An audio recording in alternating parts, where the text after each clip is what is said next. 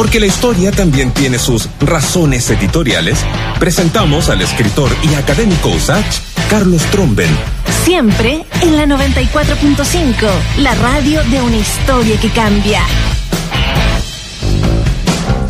La historia dice que el 5 de abril de 1818 en Maipú ocurrió una batalla que habría sellado la independencia de Chile y también pudo haber terminado mala. De todo eso, de lo que significó y lo que vino después, la historia con mirada de futuro de don Carlos Tromben, periodista, escritor, también académico de nuestra universidad. ¿Cómo está Carlos? Buenas tardes, Freddy. ¿Qué tal? Bien. Oye, apasionado de la, de la historia y, y cómo hay muchas cosas que se van, que se van repitiendo. ¿Por qué es interesante conocer lo que ocurrió el 5 de abril de 1818? Bueno, hay un tema también eh, relevante, la, la, batalla en sí, la batalla de Maipú, eh, que de alguna manera ya cierra y termina un ciclo en la lucha de la independencia, también es resultado de una derrota tremenda muy poco antes que la de cancha rayada, ¿no? Mm. Que de alguna manera generó los espacios y las situaciones, situaciones políticas muy paradojales, ¿no? Porque hay, hay, que ponerse un poco en el contexto, ¿no? Que después de Chacabuco, Chacabuco fue en febrero del 17, el año anterior, ¿no es cierto? Una, de, una gran triunfo patriota del ejército unido, ¿no? Un ejército chileno-argentino con primacía argentina, con una, un ímpetu propio eh, político de Argentina, o de lo que era en aquel entonces Argentina, ¿no es cierto? Se establece un gobierno, un gobierno, el Cabildo de Santiago, primero elige a San Martín, San Martín muy astutamente dice, no, yo no, yo soy extranjero, elijan a uno de los suyos y se elige a O'Higgins, ¿no? Y se forma un gobierno, un gobierno que no tiene mayor amparo de una constitución ni nada, pero está ahí. ¿No? Y entonces, y los que eligen ese gobierno son los mismos personajes aristocráticos, obviamente, claro. que habían jurado fidelidad al rey Fernando VII después de la reconquista, no se nos mm. olvida eso, ¿no? Sí, sí claro. Un, o sea, un tema. ¿no? Sí, sí, sí. Es interesante Entonces, además cómo, cómo se llega ¿no? a, esta, a esta batalla. Tú hablabas del llamado desastre de cancha rayada, pero finalmente cómo, cómo termina el ejército en, en manos de, de, San Martín, ¿no? Porque recordemos que ese ejército llamado Libertador venía bajo bandera argentina y, eh, y O'Higgins termina siendo un, un básicamente, no sé cómo llamarlo de manera elegante, un, un brazo derecho de, de San Martín, básicamente. Básicamente, básicamente esto es como que Bielsa tiene un, un asistente técnico chileno, ¿no? Claro. Porque eh, finalmente cuando el, el, el, a pesar de a pesar del triunfo contundente de Chacabuco, eh, muchas tropas realistas, ¿no es cierto?, lograron escapar y bajaron hacia el sur y se atrincheraron en Talcahuano. Y en Talcahuano resistieron durante meses. No hubo forma de desalojarnos, de desalojarlos de Talcahuano. Y entonces San Martín que sigue siendo el jefe militar de esta, de esta situación, le manda a O'Higgins a que vaya hacia el sur, ¿no es cierto? Y que busque de alguna manera sacar a, lo, a los realistas de Talcahuano, ¿no es cierto? Ya. Y para ese entonces, el virrey del Perú ya mandó refuerzos importantes, había mandado refuerzos, refuerzos militares relevantes a cargo de Mariano Osorio, un general fogueado, con mucha experiencia, uh -huh. el, el, a su vez el general de la primera reconquista española, la del 1814. Exacto. Entonces lo mandan para reconquistar por segunda vez y, y Osorio estuvo a punto de lograrlo, ¿eh? Claro. Oye, y todo esto, todo esto desde el Perú, como tú dices, Perú sigue siendo el gran enclave de, de, de, de, España en la costa Pacífico. ¿Y por qué dices tú que estuvo a punto de reconquistar nuevamente eh, Osorio? Porque se hace fuerte en Talcahuano, después salen de Talcahuano y marchan hacia el norte por el Camino Real, como se llamaban entonces, lo que actualmente es más o menos la carretera panamericana. Van subiendo, yeah. ¿no es cierto? Llegan hasta las alturas de Talca eh, eh, O'Higgins, siguiendo las órdenes de San Martín, baja hacia, hacia el Maule, ¿no? Eh, pero no, no, no, no, se produce el encuentro y San Martín eh, des, toma una decisión que pudo haber sido costosísima. Decide bajar él con todo el ejército, ¿no es cierto? Sumarse a O'Higgins y esperar de alguna manera entablar eh, combate con, con las tropas realistas, pero el, el, error táctico estratégico es esperar, um, esperar que pase el tiempo y el 19 de marzo Osorio da un golpe sorpresa nocturno. ¿Ya? Que pudo haber terminado en un desastre absoluto para eh, la causa independentista, de no ser por la acción del coronel eh, Gregorio ¿no? y de Manuel Blanco Encalá, que logran eh, detectar esta, estos movimientos nocturnos de tropas eh, españolas vicerreinales, ¿no? virreinales, ¿no? porque eran de, eran, estaban formadas por batallones algunos batallones derechamente españoles y con mucho con mucha experiencia. El batallón Burgos por ejemplo había combatido en, las guerras napoleónicas el batallón Arequipa no es cierto era un, era un ejército el ejército real de Chile ¿ah? ojo así se llamaba eh, Las Heras y, y, Blanco Encalada, dos argentinos también, eh, lograron eh, detectar estos movimientos nocturnos y se recogieron, lograron replegarse, porque si hubiesen estado en, combate, puede haber sido un desastre, desastre de proporciones, ¿no? Claro. salvamos por los pelos, ¿ah? Esto fue como una derrota que pudo haber sido goleada y gracias a esta retirada ordenada y disciplinada de las Heras y de Blanco Encalada que salvó la artillería, dicho sea de paso, hubo una posibilidad de rearticulación del gobierno, pero hubo dos días de desastre y caos total en Santiago mientras se clarificaba la situación. Bueno, este fue el famoso eh, desastre de cancha rayada que tú, que tú comentabas y, y además la importancia sobre todo de, de Manuel Blanco Encalada, que aún siendo argentino, por esta maniobra, ¿no? Y este combate que dio acá en tierra chilena, sería el primer presidente de la República de Chile, ¿no? Un argentino, Manuel Blanco Encalada el primer presidente en forma, de, una forma republicana de Estado, es Manuel Blanco Encalada, que, que, se desplegó en, este, en, esta, en esta guerra con, mucha experticia, pese a que era marino, con mucha experticia de mando, ¿no es cierto?, en estas eh, maniobras que eran difíciles, con caballos, con cañones, con eh, en la noche, ¿no es cierto? Carlos. Entonces, sí, ¿Qué, qué, qué asidero tú le das eh, a algunas versiones también? Recordemos que toda esta historia a nosotros nos llega escrita en dos bandos, ¿no? Los carreristas mm. versus los higuinistas, que hasta el día de hoy se mantienen. Y pero el bando de historiadores carreristas también, ¿no? Señalan que O'Higgins no distinguía entre un, entre un rifle y un cañón, ¿no? Era un tipo que había pasado toda su vida como hacendado, que se metió a última hora a, la guerra de la independencia, que ya había sido un desastre eh, al comando de las tropas, lo que pasó el desastre de Rancagua también, y se lo enrostraba a Carrera. ¿Cómo te vas a encerrar en una plaza cuando podíamos haber esperado en la angostura de Paine a las tropas españolas? Y que ya Mariano Osorio, como lo conocía de esos años, tenía tasado que O'Higgins era un pésimo ¿no? estratega, no sabía nada de finalmente de, de, estrategia militar, ¿no? Y por eso que San Martín tiene que mandar a dos de los suyos eh, de confianza, como La Cera y Blanco Encalada, a salvar esto. Sí, yo, yo coincido con eso porque además lo, ratifican otras fuentes historiográficas, ¿no? De la impericia o la falta de preparación militar de O'Higgins, que era, o sea, tenía formación en derecho, era un agricultor, un hombre de gran valentía personal, sí, eso también se reconoce, su valentía personal, pero no la formación eh, eh, la experiencia que tenía el propio Carrera. Carrera y San Martín también se cruzaron en las guerras napoleónicas en España, mm. ¿eh? lo que en España se conoce como la Guerra de Independencia, curiosamente, ¿no?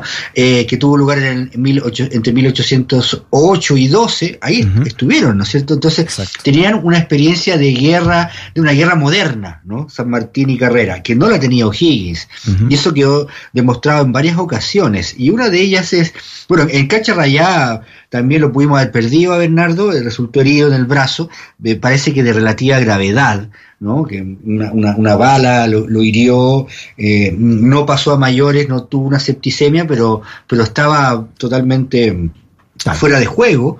Eh, entonces, esto ocurrió el 19, ¿no? Recordemos la fecha, el 19 de marzo es el desastre, eh, o sea, la, la, sorpresa de Cancha Rayada. la noticia llega a Santiago y cunde el pánico, porque los mismos mm. tipos que, del cabildo que habían jurado por los patriotas, ahora ven la posibilidad de que vuelvan, los, los, realistas. Siempre hay de eso, ¿no? Que a la primera se han vuelto la chaqueta, ¿no? Cambian las leyes. ¿ah? Hasta el día de hoy. Pero ¿eh? esto, hasta el día de hoy, eso es naturaleza humana, ¿no? Los, centristas, los, los, los medio así cautelosos, rápidamente se están dando vuelta la chaqueta. Carlos, le dicen ahora partidos bisagra, es una más elegante. ¿ah? maravilloso, maravilloso. Pero ahí estuvieron, ahí mm. estuvieron, ¿no es cierto? Eh, ahí estuvo Manuel Rodríguez, ¿no? ¿No? Manuel Rodríguez pronuncia su famosa frase en el Cabildo de Santiago, aún tenemos patria ah, ciudadana. Y él encabeza un gobierno de un gobierno, claro. Espérate, y o sea, se pensaban que, que O'Higgins y San Martín estaban muertos, ¿no? Porque la noticia estamos en 1818, llegaron dos días después, ¿no? Claro, la noticia llegó con dos días de retraso, los daban por muertos, daban por una derrota total de los patriotas en, en, Talca y que volvían los españoles igual que en el año 14. Y la gente se acordaba que el año 14 hubo una represión brutal. La mm. represión española con los, eh, ¿cómo se llama? El, el, el coronel San Bruno, ¿no es cierto? El coronel San Bruno y, y, y sus esbirros fue una, una, dina realista que sembró el terror en, en, la propia aristocracia mm. local, ¿no?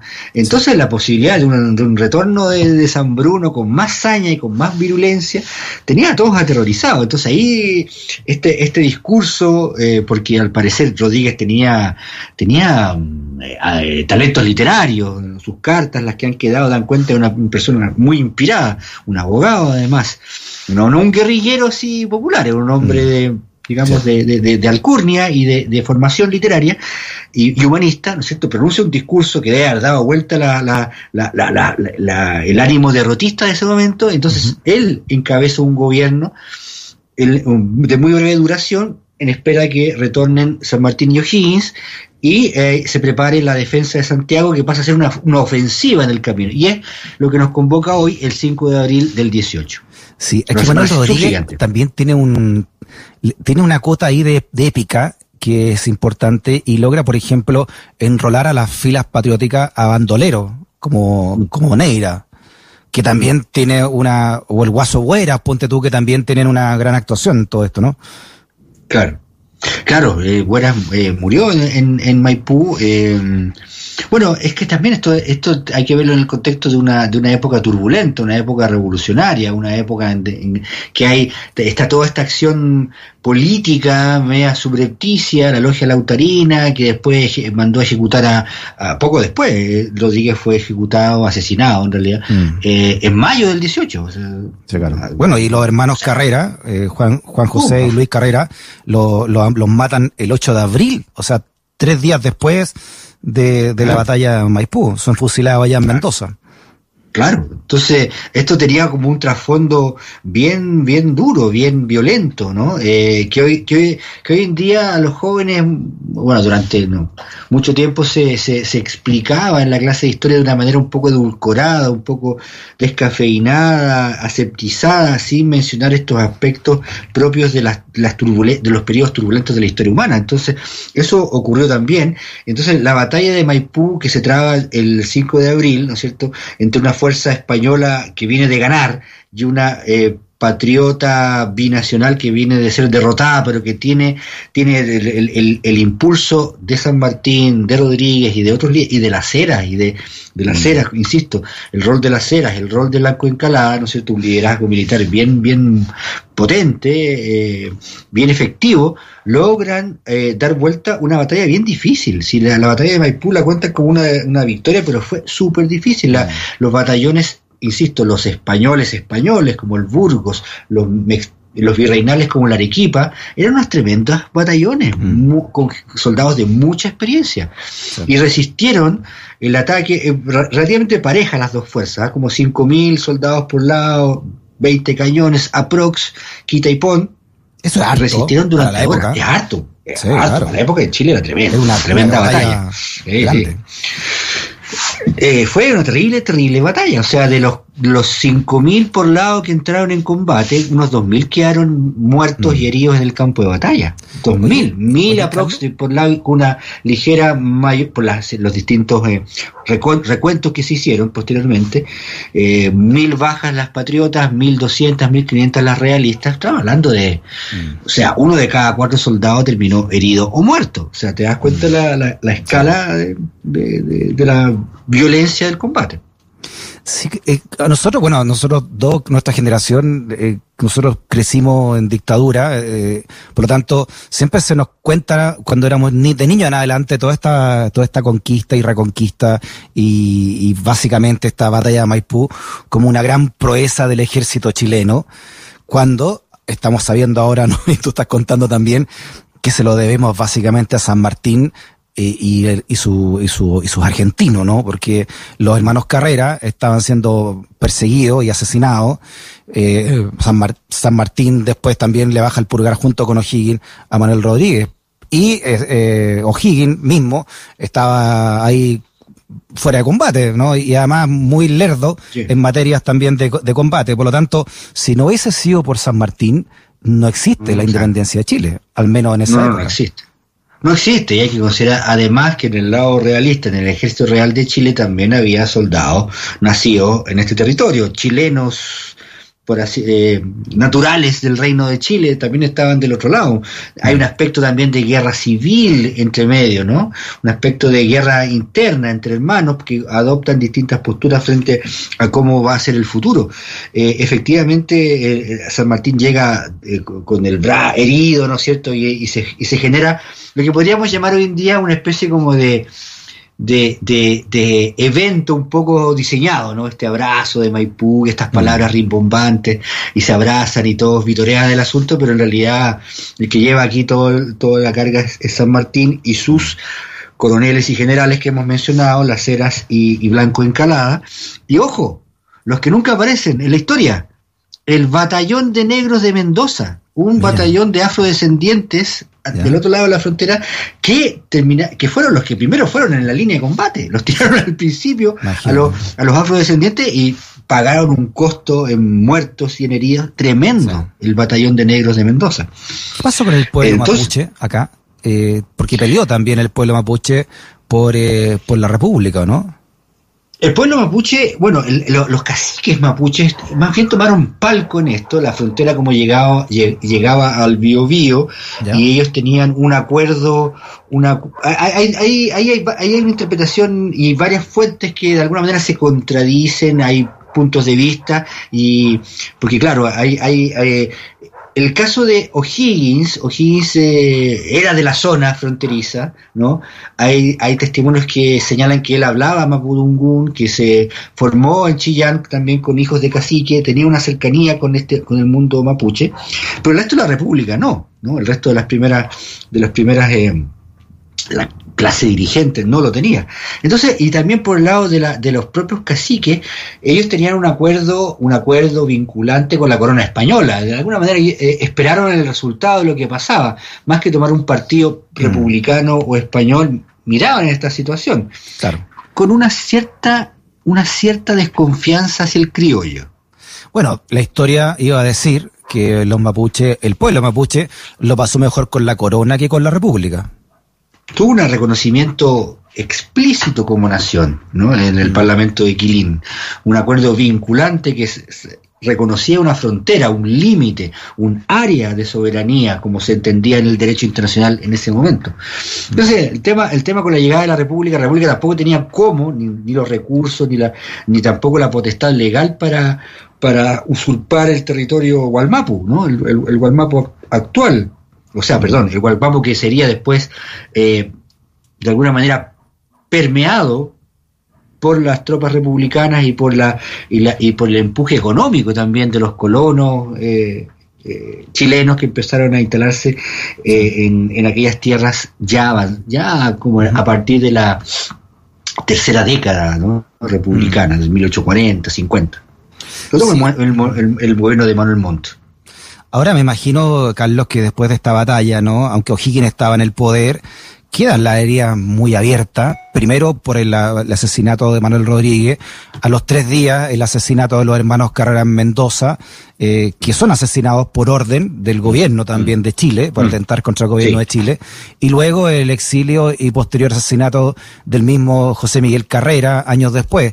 Pero O'Higgins, recordemos, ¿no? En una de las historias más infames de la, de la historia de Chile, uno de los capítulos más infames, O'Higgins le cobra al papá de, mm. de, los hermanos Carrera las balas que se usaron mm. Para asesinarlos en Mendoza. En, en su ejecución, claro, es, existe, existe la carta, existe el documento, eh, y, y, probablemente eso haya que inscribirlo en el resentimiento social freudiano de O'Higgins contra la aristocracia, ¿no? Por el hecho de, de ser, de ser el hijo natural de, de, Ambrosio Higgins, ¿no? Entonces el guacho Higgins, había una, un trato despectivo que él experimentó eh, y que lo cargaba, digamos, dentro de su foro interno de manera problemática. Entonces hay un acto, quizás, quizás, ¿ah? mm. eh, esto es interpretativo, eh, enmarcado en ese resentimiento de O'Higgins, que después se volvería en su contra, ¿no? la propia aristocracia se volvería en contra de O'Higgins.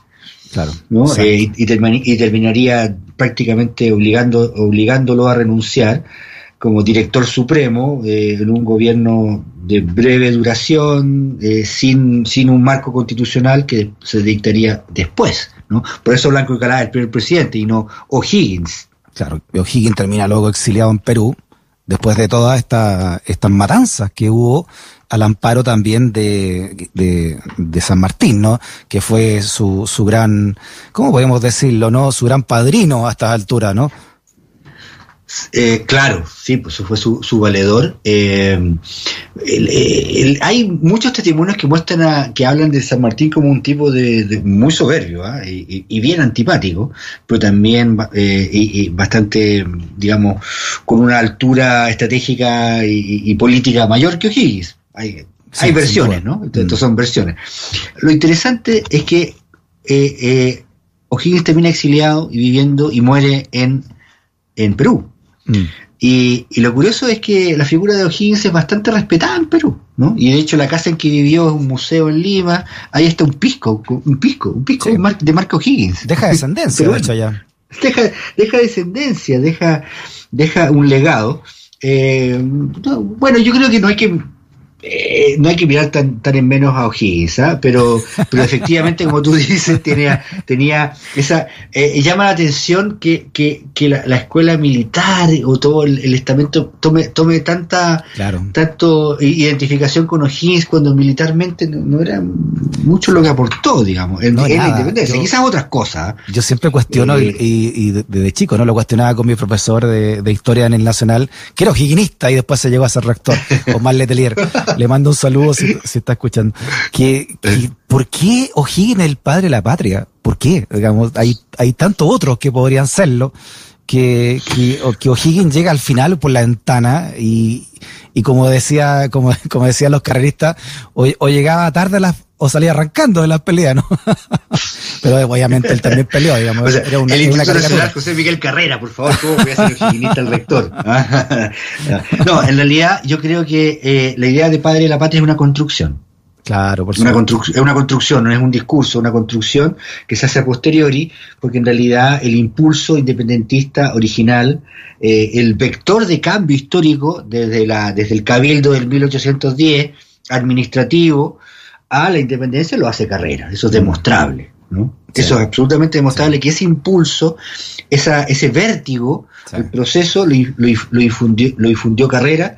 Eh, las primeras instituciones fueron carrerinas, educativas, políticas, fueron carrerinas. No duraron mucho, pero fueron las primeras, mm. efectivamente, y eso es demostrable, y está en la historia, fueron carrerinas. Pero analizando en el tiempo, Carlos, eh, San Martín sabía que la única manera en que los españoles se fueran y no fueran un peligro para, para, Argentina era sacarlos de Chile, y él lo tuvo que hacer, porque sabía que no lo iba a hacer eh, O'Higgins, y luego tiene que ir hasta Perú para sacarlos de Perú, el mismo San Martín, con la ayuda ahora de la infraestructura chilena.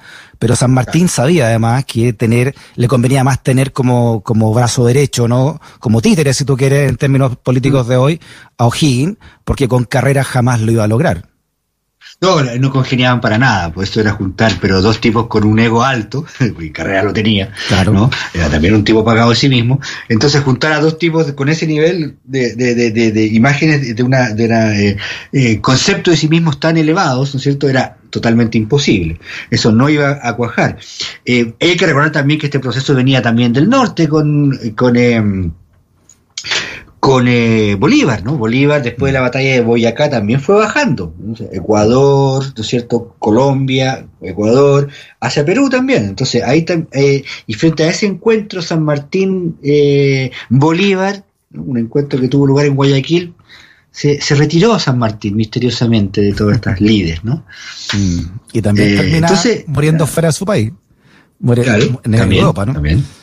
También, también. San Martín murió del exilio, exactamente. Claro, San Martín también fue apartado. Si la, si estos procesos son, fueron durísimos, fueron durísimos, devoraron a sus protagonistas. ¿no? Ninguno terminó bien, ninguno. Los que no murieron asesinados murieron exiliados. Muy bien, Carlos. Interesante, ¿eh? Interesante cómo se sigue repitiendo de alguna manera, ¿no? las peleas de siempre.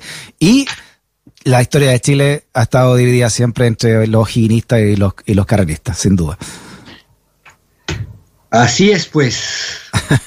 Te mandamos un abrazo grande, Carlos. Que esté bien. Abrazote. Cuídese. Chau, chau. Chau.